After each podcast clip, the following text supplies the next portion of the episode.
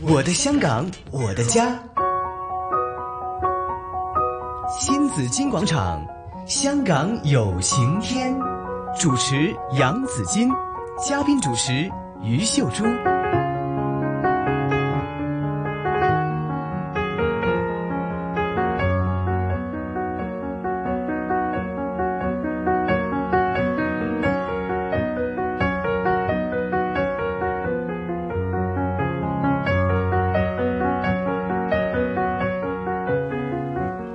来到上午的十一点三十四分，收听的仍然是新紫金广场。每逢星期四有香港有晴天啊，当然是有我们的嘉宾主持有于秀珠。朱姐在这里哈，大家好今天呢，在直播室里呢，啊好似係有史嚟最多嘅人喎，係啊係嘛，即係真啊十真啊，我哋有成成十十十個都有嘅嘉而且賓。係星光熠熠。星光熠熠啊！喺舞舞台上邊咧，佢哋係一定係揮灑自如啊！冇錯同埋亦都係恭喜所有嘅得獎者啦吓，咁啊可以喺今次嘅呢、個誒、呃微粵曲大賽入邊係攞咗獎項嘅，攞咗香港區嘅獎項攞攞咗香港會區嘅代獎項。表香港係上去廣州參加比賽，好，希那望都有好成績翻嚟啊！是的哈，那今天呢有啊、呃日新粤剧推广工作室的创会主席何日明先生在这里，也有呢啊飞燕姐在这里对和我们分享的。咁啊，其實頭先一路都好想問多啲問題啊，即係點樣去可以學粵曲啊，你有係啲咩準備條件準啊？備去參加係嘛學習班啊！唔係，我身邊真係好多朋友係學緊㗎。飛燕姐其實好多人都話，誒、誒，你覺得香港有冇呢個環境咧，俾大家真係多啲去學習呢個唱粵曲啦、唱大戲啦？啊！呢、個當然係好歡迎啦，係，因為其實我哋需要接班人嘅。嗯。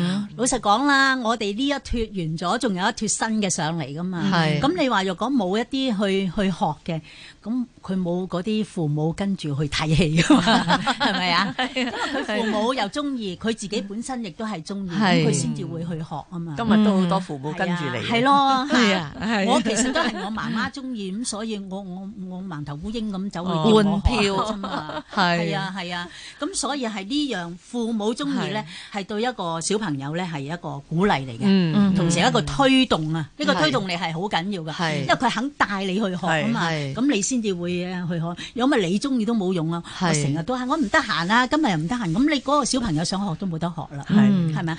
但係而家我又覺得咧，誒啲小朋友真係學得好快，係好聰明啊！嗯嚇，我哋以前真係好頓乜胎咁乜樣。台下十年功啊嘛，嚇台上一台分上鐘就一分啊我鐘啊見到咁即樣係誒一啲青誒少青少年隊啦嚇，嚇，係即係有啲真係十歲八歲咁樣，嗯哼咁佢只係做到已經係中規中矩咁樣，嗯我覺得呢個係值得鼓勵咯。嗯但係而家係咪多咗喺學校入邊都有啲粵曲嘅小組啊、粵曲班啊咁樣、粵誒劇嘅咧？多咗好多啊！ 但係而家有好多學校咧都誒誒會推廣呢一樣嘢嗯嗯啦，同時推廣啲先生去學添嘛啊嗯，先生學咗去教啲學生啊。係好咁但係亦都需要有演出場地嘅喎，演出場地夠唔夠啊？夠嘅。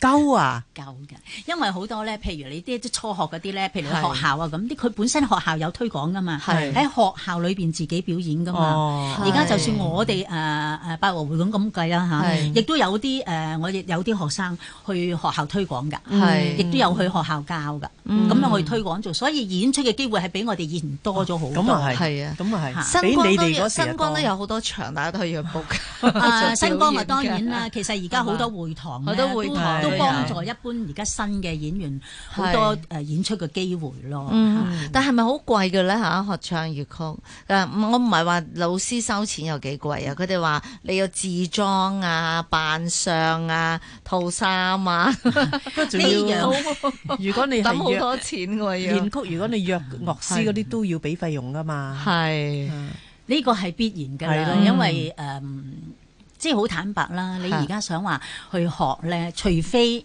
你係喺學院裏邊，嗯係你會比較平啲。嗯嗯，但係如果你話我我私人想請個老師翻嚟教係咧，呢樣係比較昂貴一啲咯，因為而家啲老師上堂都都斷千咁樣去收錢啦係嚇。咁你話比起一個即係新嘅學生嚟計咧嗯，話我未識揾錢，我上一堂已經成千啦，唔好係啊講話再多啲添啦。誒，係嘛飛燕姐其實好多補習都係咁貴嘅，係啊，咁但係呢個係業餘，係係嗯係咯係業餘愛好啊嗯業餘啊嘛，佢唔係啊，係一個正式嘅誒讀書咁樣啊嘛。我讀書我當然要俾錢啦，係嘛嗯係？但我呢個業餘嚟嘅喎，但我再嘥咁多錢落去，有陣時有啲父母真係未必負擔得起咯。嗯係因為父母自己都要唱。啊咁所以咧就係而家嘅學院咧就比較係好好好好多多啦，啊係咁佢有幾樣嘢俾你學啊嘛哦，嗯咁咁而家學好完嗯咧，男女嘅比例你覺得點啊？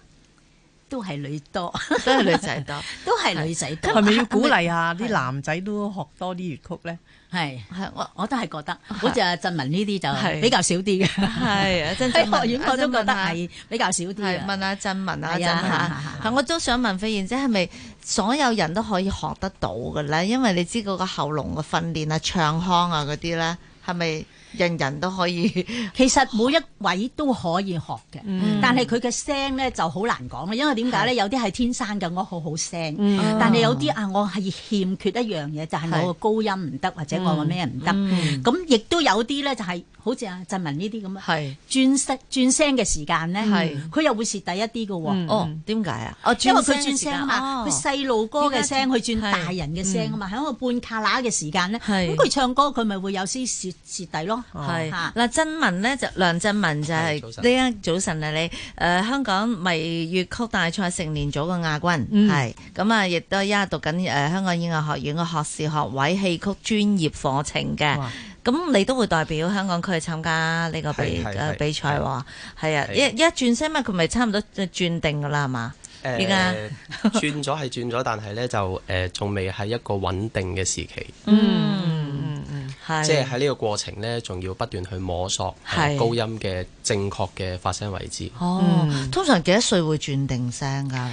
誒，好難講，係，有啲啊十八歲就轉定㗎啦，哦，嗯但有啲可能二十歲係或者廿二歲都未轉定，呢個睇佢嗰個誒嘅嗰個階段係點樣咯。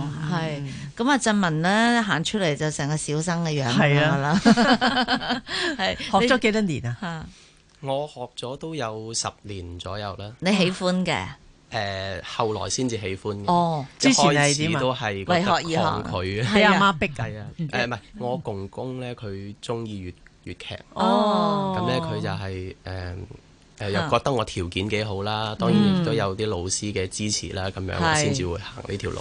係，咁點解唱唱下又覺得喜歡咗咧吓？嗯，因為我本身好中意音樂嘅，咁誒、嗯呃我對音樂都比較敏感嘅，咁我就覺得咧誒、呃、粵曲誒好有韻味啦，係，誒同埋我覺得嗰陣時睇嗰啲武戲覺得好型啊，哦哦係，啊，啲武打啊啲武打場面嗰啲咧啊係啊，武啲公架啊咁 嗯就好威風啊！係係啦，係啊啊好威風，後邊有幾排嗰 啲唔知旗咁啲樣，背企啊嗰啲，係啊。係啊，好有型啊，咁啊咁你有冇學武術啊？誒、呃武術就冇學過，但係咧誒練功咧就誒、要練要嘅練。都要有啲㗎係啊啦。腰身把彈呢啲都要練。係咯，喂，好型噶！第一台上嗰啲功夫，啊！咧一般我哋粵劇咧就冇去練嗰啲誒武打嗰啲，我哋通常係練北派多係㗎，北派啊、南派啊嗰啲咁樣，其實都係武打嗯一樣嗯係之中嘅一樣嘢咯嚇。嗯，你咁中意武戲定文戲啊？文係嘛？我哋問得啱唔啱呢個 呢個？啱啊，係好叻啊！其實文戲同武戲我都中意嘅。誒、呃係我依家咧即係好誒好基礎嘅階段咧，我就會係學好多武戲啦。但係當去深入去要去理誒理解一啲人物嘅時候咧，誒、呃要更加成熟嘅時候咧，我覺得咧先至可以演好啲文戲嘅。哦，即係感情要拿捏咧，覺得自己要成熟啲先得係係。咁你依家會如果文戲又中意邊一套啊？邊出啊？誒、文戲啊，我覺得誒、呃梁祝啊，哎呀，我啱啱就想講 啦，係咪中意梁山伯？中意， 因為我好中意，啊係嘛？係啊，中意啊，你哋中佢意應該係上海粵劇啦，係咪？係上粵劇係上啊海粵劇咯係但係啊，我中粵曲都有，粵劇都有，但係就冇上海粵劇嗰首係嘛嚇嗯啊咁流行啦，聽咁起多上嚟人嘅係啊啦，嚇係啊，咁你把握到啲感情㗎啦，誒呃都未㗎，未㗎，我想去嘗試咯。係，嗯即係可能正如飛燕姐講嘅，可能每一個階段演戲嘅時候就有唔同嘅嘅嘅呢個感受出嚟啦，咁樣。嗯好咁而家第幾年啊？讀依家喺演藝學院第三年，第三年，係仲有一年係咪？係啊係啊，哇，係好快咁喎！去廣州比賽，你會係帶咩上去比賽啊？都係會帶翻誒呢個半決賽嘅曲《你半決賽唱咩曲啊？偷仔燒傷館》哦，紅樓夢》嘅係嘛？誒係係啊，《紅樓夢》OK，贾寶玉係贾寶玉嘅係係唱到唱到喊啊咁啊係嘛？你你你你有睇過《紅樓夢》啊？有有睇過。係 OK，咁啊，阿曾文點樣啊？你頭先話佢轉聲嘅時候咧，會唔會有啲蝕底啊？飛燕姐，啊！你咁覺唔覺得啊有你聽佢有講嘢都會有少少誒佢咩？係但係 OK 嘅，但雖然話轉係聲啫，佢唔代表佢唱唔到㗎。係不過有陣時佢誒想攞誒某一種個個音域嘅話咧，係佢要要諗清楚點樣去攞咯係，嗯未必話啊我好揮灑自如咁樣咯。但係當佢轉聲轉轉曬嘅時候咧，係嗯咁佢會好好好揮灑自如咯嗯啊嚇。啊係係何主席，你覺得啊？你哋呢啲得獎者咧嚇啊，你哋今次係啦誒，會即係會帶佢哋一齊上去比賽啦。嚇啊冇錯冇有有錯。冇一啲意見啊？或者有啲咩會俾翻佢哋㗎？要啊，點樣去其再改善？實我對佢哋啊呢班得獎者咧係係好有信心，因為嗯啊我哋都第三年啊係參加啦，咁佢哋啊其實。雖然係三分鐘啊合唱五分鐘咁嗯嘅比賽呢，其實如果佢哋攞咗香港區嘅啊獎項之後呢，係佢哋去好用心去克服啊，即係嗰個比賽嘅難度去到參賽嘅。嗯，因為當日比賽嘅現場咧，即係香港區咧，其實喺啊戲曲中心，我泊車已經聽到佢哋啲聲音。係啊，其實佢哋不 斷喺練喺度練，包括我嗰次我哋上廣州，每一個角落佢哋都匿埋後樓梯啊咁樣。哦啊，不斷咁樣等到夜晚比賽，佢都都喺度練習緊嘅。係其實佢哋已經係全力以赴，全全全力力以以赴赴，係啊。係同埋香港賽區嚟講係咧，以往咁多屆咧都係最好成績嘅啊地區咯，屬於係係啊。嗱，係你你隔離仲仲有有一位係得獎者係咪啊？係啊，我哋仲有仲有兩兩位位得獎者，喎，係係咪你易好係易橋嘛？定易橋喺係度啊易橋喺係度，跟住係最係細個嘅，誒阿阿呢個係仲恩，正話打招呼呢個係仲恩，係仲恩呢就係第三屆嘅呢個銀獎嘅。嗯，第上三一屆屆嘅銀獎，獎，舊年亦都參加咗，就係、參與咗誒、呃日興粵劇團嘅呢個大幕大幕看將嘅新劇內場嘅就呢個唱曲嘅，嗯係係係啦，咁啊誒跟住咧就有哇，因為小妹妹咧就係冠軍喎、係啊，黃奕橋，奕橋就係冠軍啦，依家就係劍心粵劇團嘅學員嚟嘅，嗯嗯，好犀利嚇！我哋問咗阿仲欣先，係啦，仲欣仲要仲係欣就港區嘅港區冠軍定係內地比賽係啊咯誒我當年係因為誒、港區就直接就上去比賽哦咁，係但係嗰度就會有一輪嘅誒，即係挑選賽先再上去，咁就係都係係港區嘅，佢有海外組包埋香港區咁樣，哦，跟住係就冠軍再上去決賽嗯比賽，嗯咁啊攞咗係攞咗銀獎嘅銀最獎後係，哇係啊好犀當利年就啊！我啱啱翻嚟即香係港第二名。啦㗎啦哇，誒係咯，啊離開第二咗香名咯，港十年之後，嗯好開心可以有啲機會參加翻比賽，因為呢十年來都冇呢啲機會，咁就誒、就第一個就參加咗美粵曲嘅比賽，嗯就係未翻嚟香港嘅時候就已經交咗錄音去報名啦，嗯咁係樣翻到嚟香港先至去參加，即係即係上廣州啦，再參加佢哋嘅係決賽咁樣咯咁你幾多歲開始練粵曲㗎？學粵曲啊？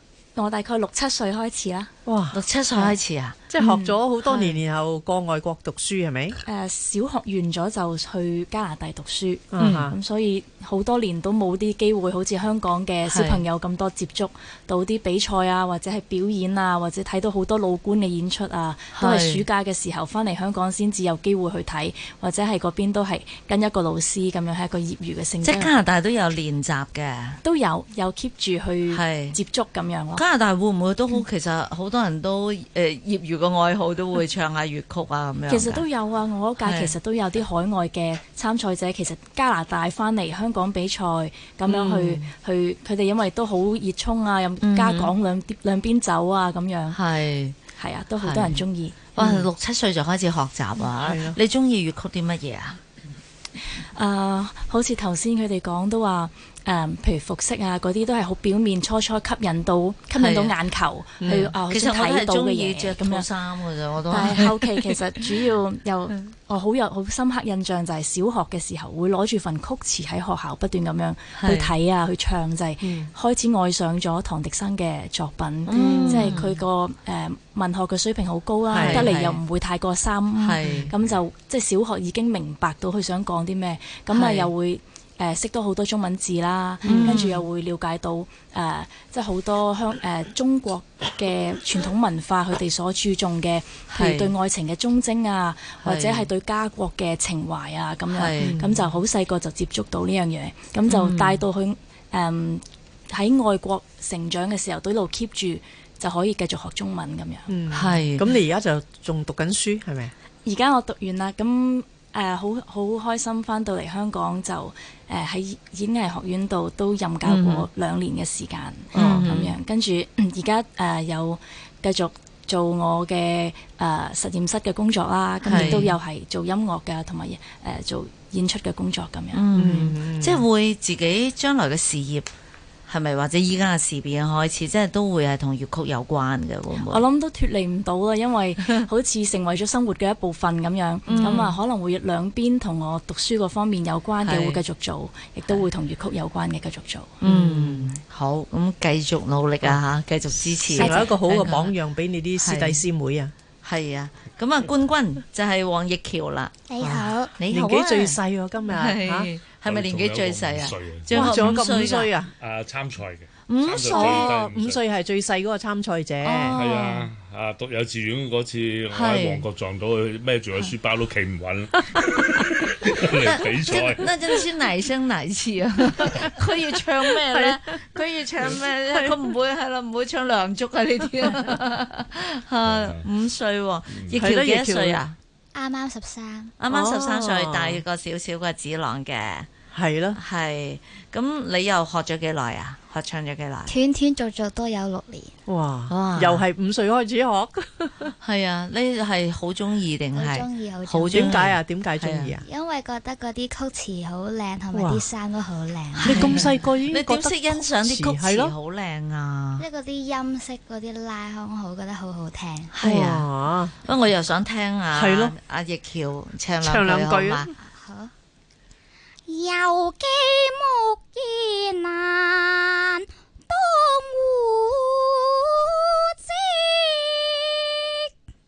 戶織。哇！我我聽唔出你一個十三歲啊啊！飛燕姐停下先，飛燕姐，冇音樂之下，佢突嘅然咬突音啊、然感間咁樣情一啊嗰開啲聲係咯就，誒，其實你聽佢講嘢咧，佢都好清脆嘅，係啊係啊，已經係好清脆係啦啊。咁聲係哦天生嘅，係一開聲你已經覺得佢係真係誒，尤其是佢呢個時間未轉聲啊嘛，啊所以佢聲係好好嘅，真係好好聽。係啊，呢個係我哋未來嘅主人翁嚟㗎。個聲又好入 咪啊！哇，非常好。係啊，唱得粵曲係要入咪啦。你你每日要練唱幾耐啊？吓，你拉琴嗰啲啊，唔知幾多個鐘噶嘛，唱唱會要唔唱會戲都擘大要，眼就唱啊？去廁所又唱啊，沖涼又 唱啊，係有冇啊？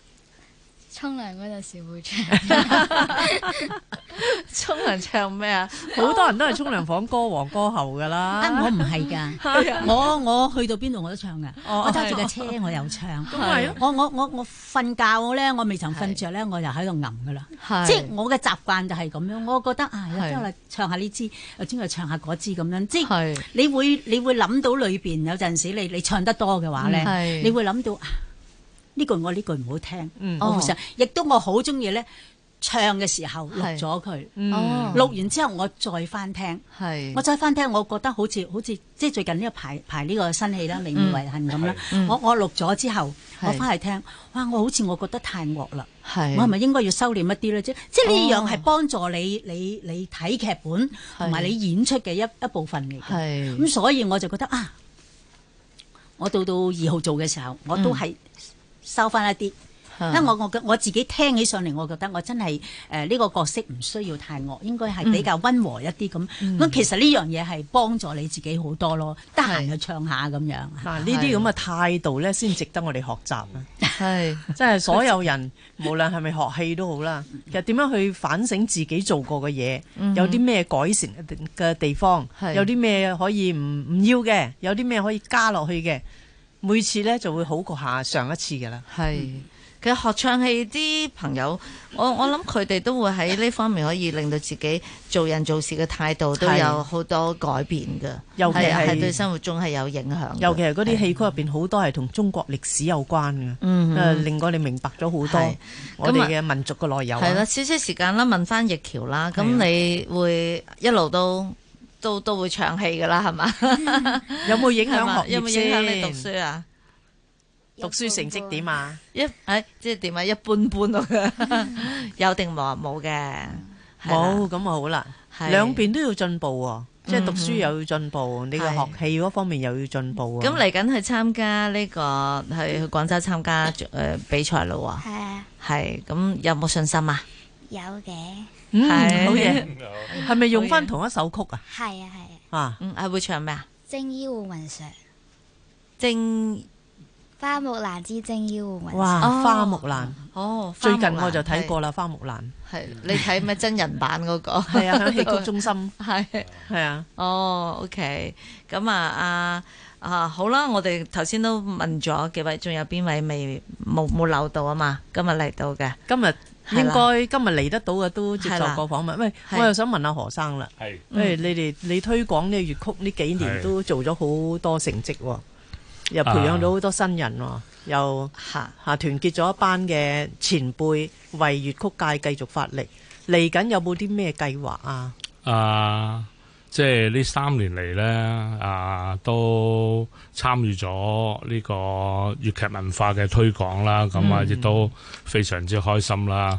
咁啊亦都喺梨園界入邊嘅前輩啊，係亦都啊非常之支持我哋呢一個啊做法啦，起碼要有認同咗先啦。嗯咁啊，觀眾啊，或者其他嘅活動啊、比賽啊，都得到好多啊人嘅啊支持啦。嗯嚇、如果即係粵劇粵曲冇人支持咧，都係孤掌難鳴嘅。嗯，嚇、啊都係靠大家即係有個凝聚力啊，一齊去到推動，先至可以發揮呢個香港中華文化呢一個瑰寶啊，可以傳承落去咯。係，啊，咁啊嚟緊呢，我哋都有啊，即係過往三年呢，其實我哋都演咗啊幾十台戲嘅啦，雖然係好短嘅時間。